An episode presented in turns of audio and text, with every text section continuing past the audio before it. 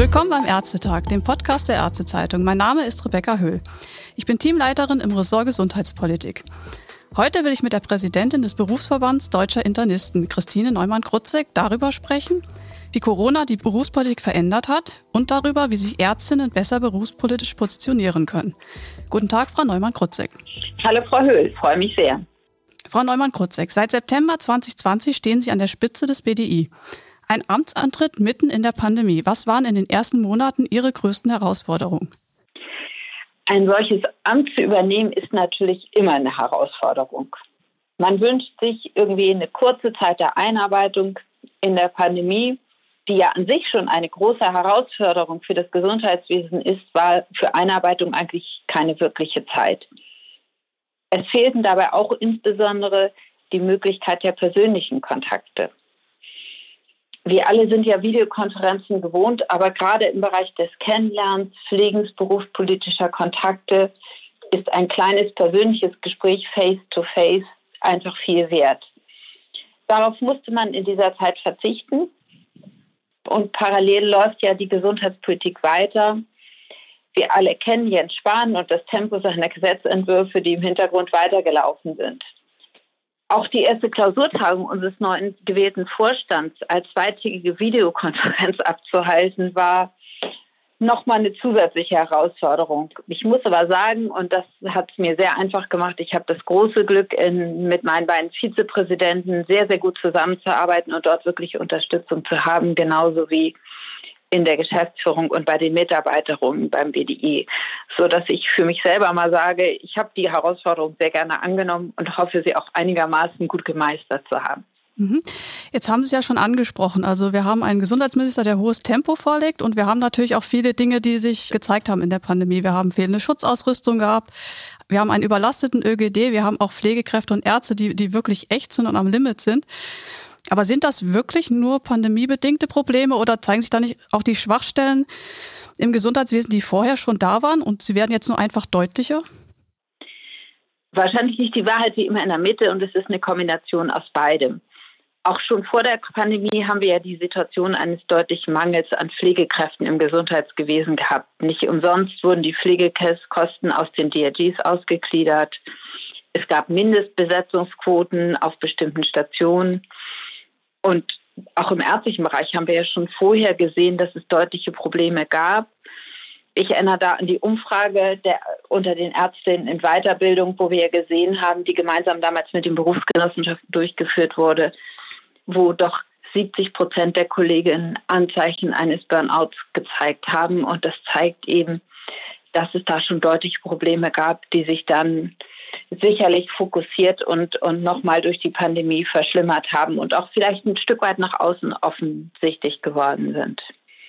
Was den öffentlichen Gesundheitsdienst angeht, auch da ist es ja so, dass der eigentlich schon lange Probleme hatte, offene Stellen zu besetzen. Da spielt sicherlich eine große Rolle, dass die Bezahlung deutlich geringer ist als in den Kliniken. Die vielen Aufgaben in der Pandemie sind sicherlich mit einer normalen Besetzung eh nicht zu schaffen, so dass das ja aber auch nicht der klassische Normalfall ist. Aber was wirklich wichtig ist, dass der ÖGD für den Nachwuchs attraktiv gestaltet wird. Also natürlich in solchen Phasen wie jetzt brauchen die immer Unterstützung von externen, aber den politischen Versuch, den Mangel durch eine ÖGD-Quote zu beseitigen, sehen bei den Medizinstudenten sehen wir genauso kritisch wie die Landarztquote anstatt zu quotieren und die Ausbildung von Ärztinnen an den Versorgungsengpässen auszurichten, sollten wir lieber attraktive Arbeitsbedingungen schaffen. Die neue Approbationsordnung, sofort, sofern sie denn bald umgesetzt wird, soll es ja auch ermöglichen, den ÖGD im Studium bereits kennenzulernen. Das ist natürlich, wenn es ein Qualquartal bleibt, wirklich eine sinnvolle Ergänzung. Und Sie haben dann auch nicht Angst, dass man dann andere Inhalte zu sehr beschneidet? Also es, es, gab ja durchaus auch Kritik von den Internisten, die gesagt haben, naja, die neue Approbationsordnung, die ist nicht an allen Stellen, hilft uns das, sondern es, es werden ja auch diese grundlegenden Basisbestandteile, die werden auch teilweise zu stark beschnitten. Das ist wie immer, wenn Sie das eine reinnehmen, tut es an der anderen Stelle weh. Ich denke, dass man die, die, das Kennenlernen, das gilt ja genauso wie die hausärztliche Versorgung, die wir ja auch sehen, dass man sie in, insgesamt kennenlernen sollte, das ist schon gut, aber auf die wichtigen Facts und Inhalte darf man natürlich nicht verzichten. Also eine gute Ausbildung im Medizinstudium ist ja die wichtige Grundlage für alles, was man später macht. Und da muss man natürlich aufpassen. Deswegen ja auch als Wahlmöglichkeit und nicht als Pflichtquartale. Jetzt haben Sie vom BDI her auch noch eine andere Forderung aufgestellt. Sie sagen, wir brauchen jetzt endlich den Facharzt für Infektiologie. Wie würde das jetzt die Versorgung verbessern? Dieser Facharzt für Innere und Infektiologie ist ja ein Facharzt, sozusagen, der die Kenntnisse der Infektiologie mit der Tiefe der inneren Medizin verbindet. Und das ist eben das, was so ein Facharzt dann kann. Wir sehen ja es gab mal Zeiten, da dachten wir schon, Infektionskrankheiten sind bald ausgerottet und sind nicht mehr relevant. Und wir sehen es ja gerade aktuell, aber auch in der Zeit davor. Es gibt neue Infektionskrankheiten, es gibt Resistenzen gegen Antibiotika, es gibt den Klimawandel, Mobilität in der ganzen Welt und dazu dann eben aber auch ältere immunsupprimierte Patientinnen durch die Corona-Pandemie ist uns ja einmal wieder bewusst geworden, welche Relevanz eine Infektion auf die Menschheit insgesamt weltweit haben kann. Und die Erforschung und Behandlung von Infektionskrankheiten muss einen wesentlichen Stellenwert in der Medizin haben.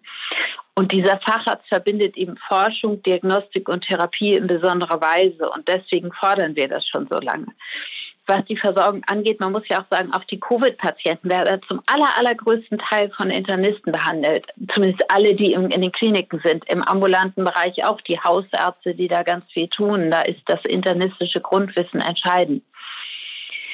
Wir freuen uns natürlich sehr, wenn es uns jetzt gelingt, auf dem Ärztetag dieses als neuen Facharzt zu bekommen. Da hat es ja eine gemeinsame Zusammenarbeit, die wirklich sehr, sehr gut war, zwischen BDI, DGIM und DGI gegeben. Und nun wird es diesen Antrag hoffentlich auf dem Ärztetag geben und wir hoffen, dass die Mehrheit der Abgeordneten dem auch zustimmen wird.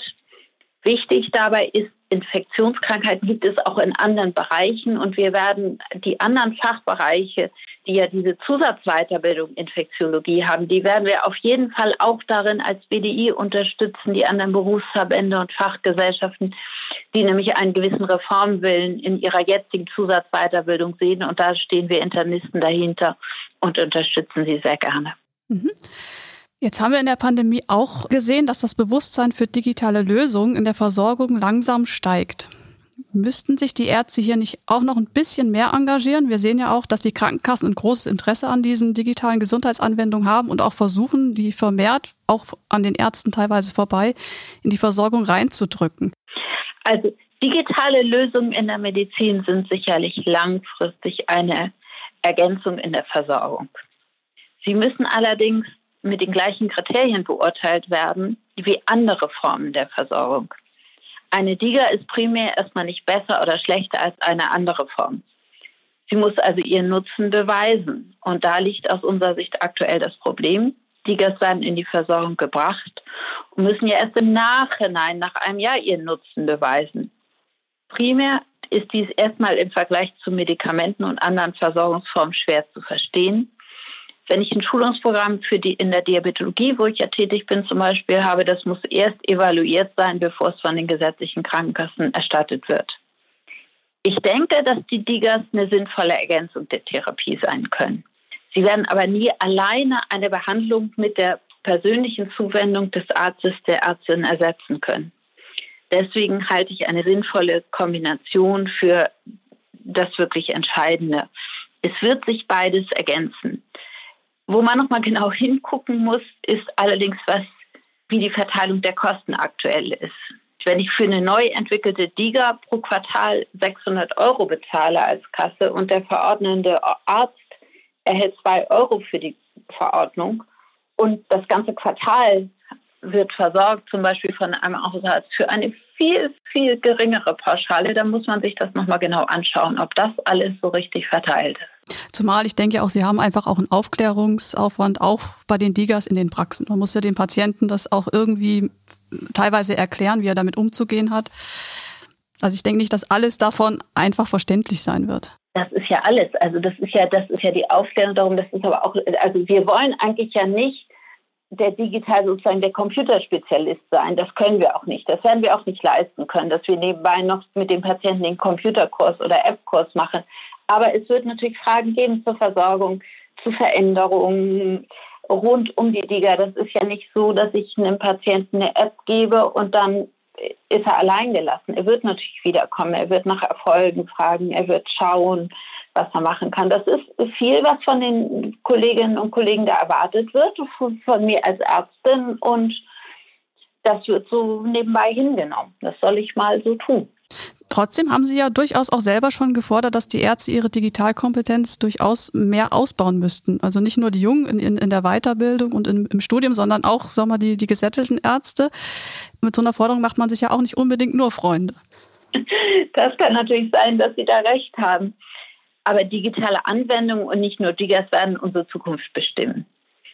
Und wir können als Ärztinnen und Ärzte damit nur kompetent umgehen und die Entwicklung in unserem Sinne politisch und technisch mitgestalten, wenn wir sie auch verstehen und sinnvoll einsetzen können. Ich kann auch nur was beurteilen, mit dem ich mich intensiv beschäftigt habe. Daran werden wir Ärztinnen nicht vorbeikommen.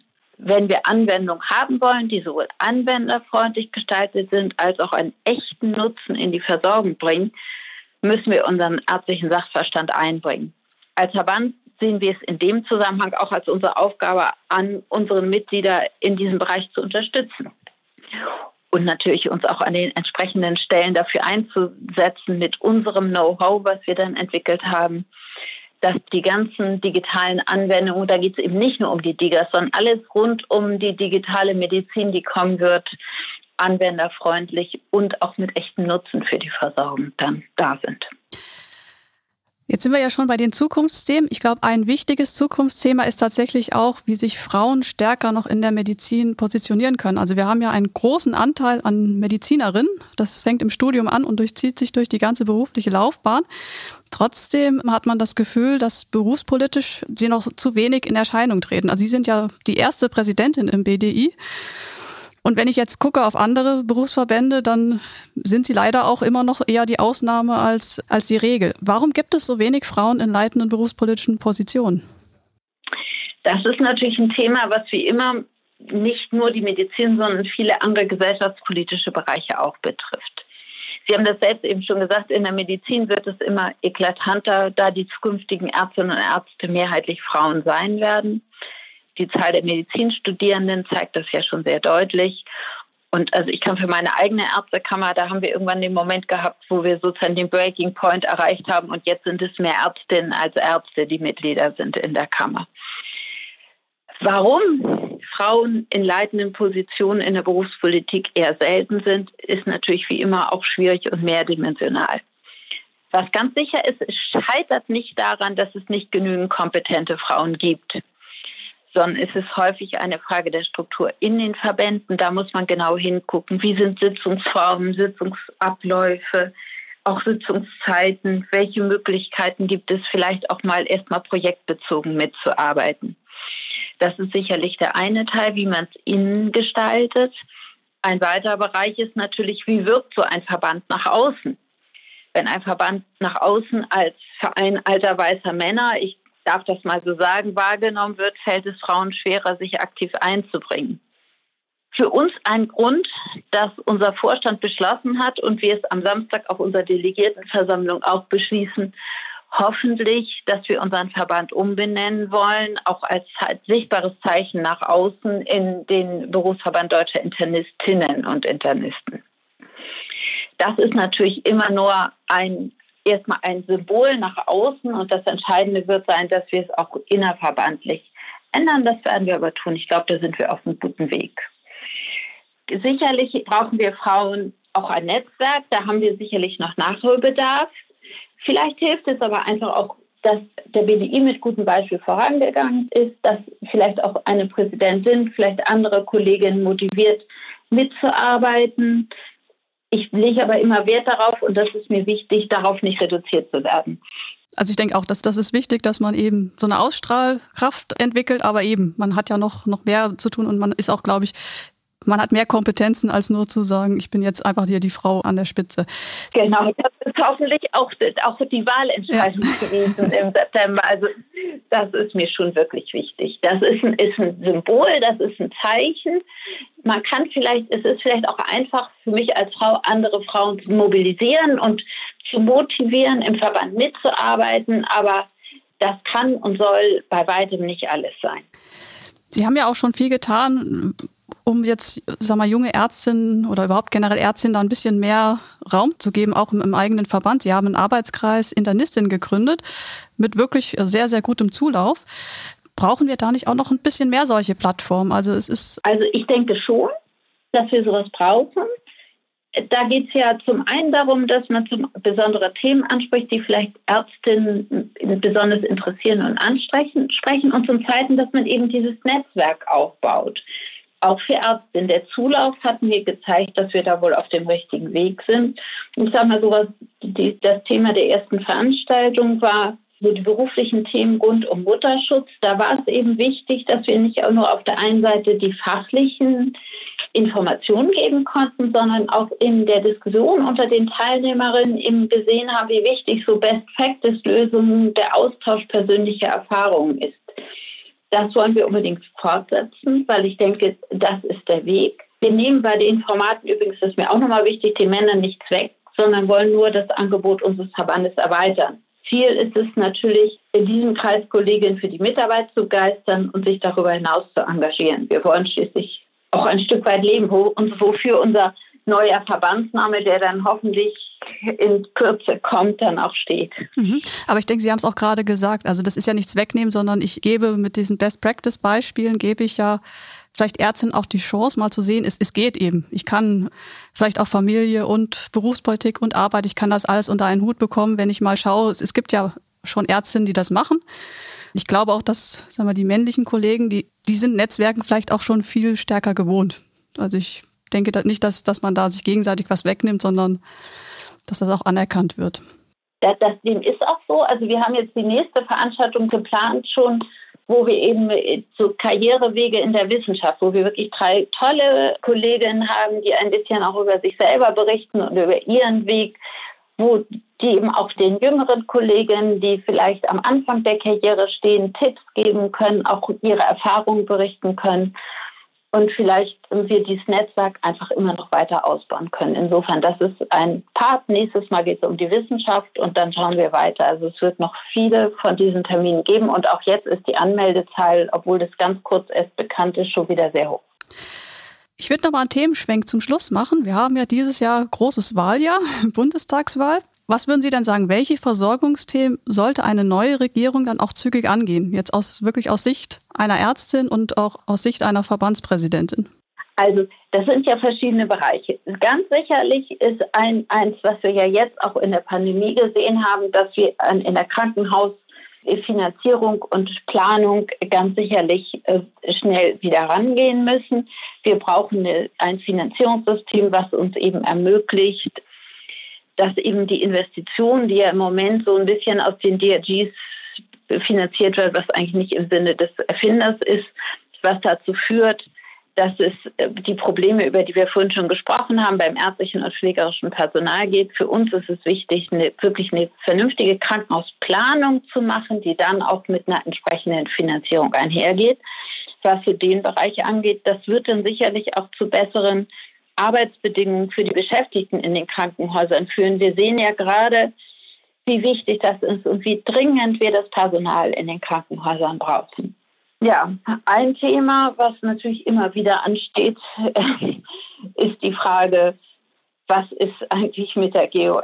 Vielleicht schafft es die neue Regierung ja endlich, weil ich äh, hoffe ja immer, glaube aber nicht, dass es in dieser Legislaturperiode noch umgesetzt wird. Aber nach 30 Jahren wäre es ja doch mal an der Zeit, wenn es endlich mal eine neue GOR gibt, die die ganzen Veränderungen in der Medizin, die es in den letzten 30 Jahren gegeben hat, doch endlich mal wieder mit berücksichtigt. Wie sehen Sie denn dabei, dass man im Moment, sagen wir, die Kostenträger da ja mit einbezieht in diese ganze Entwicklung? Also auch da. Das ist ein mhm. großer Systembruch, der da begangen worden ist. Eine Gebührenordnung ist ja nicht, also es macht ja kein Architekt, kein Rechtsanwalt verhandelt seine Gebührenordnung mit den Bauherren oder den Rechtsschutzversicherungen. Das ist natürlich ein Bruch, der da eingegangen worden ist, dass man gesagt hat, wir verhandeln die GOL. Hier geht es ja um Kosten, die da sind und die erstattet werden müssen. Insofern wird da dieser Bruch ist geschehen, der ist ja jetzt schon ein paar Jahre her, das haben wir alles lange diskutiert, aber eigentlich ist es der falsche Weg.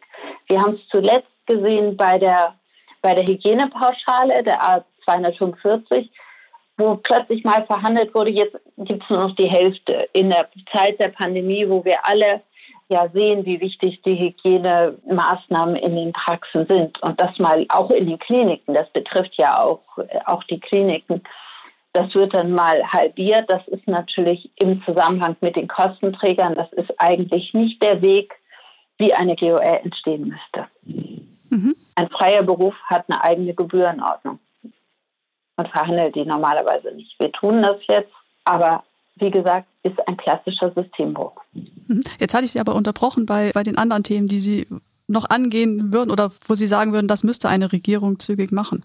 Genau. Nächstes Thema ist natürlich, das wissen wir alle, die hausärztliche Versorgung muss weiter gestärkt werden. Und bei der hausärztlichen Versorgung, glaube ich, ist es wirklich wichtig zu sehen, wer sichert die hausärztliche Versorgung in Deutschland. Das tun eben Internisten, Kinder- und Jugendmediziner und Allgemeinmediziner. Es ist ein Dreiklang, die das zusammen tun.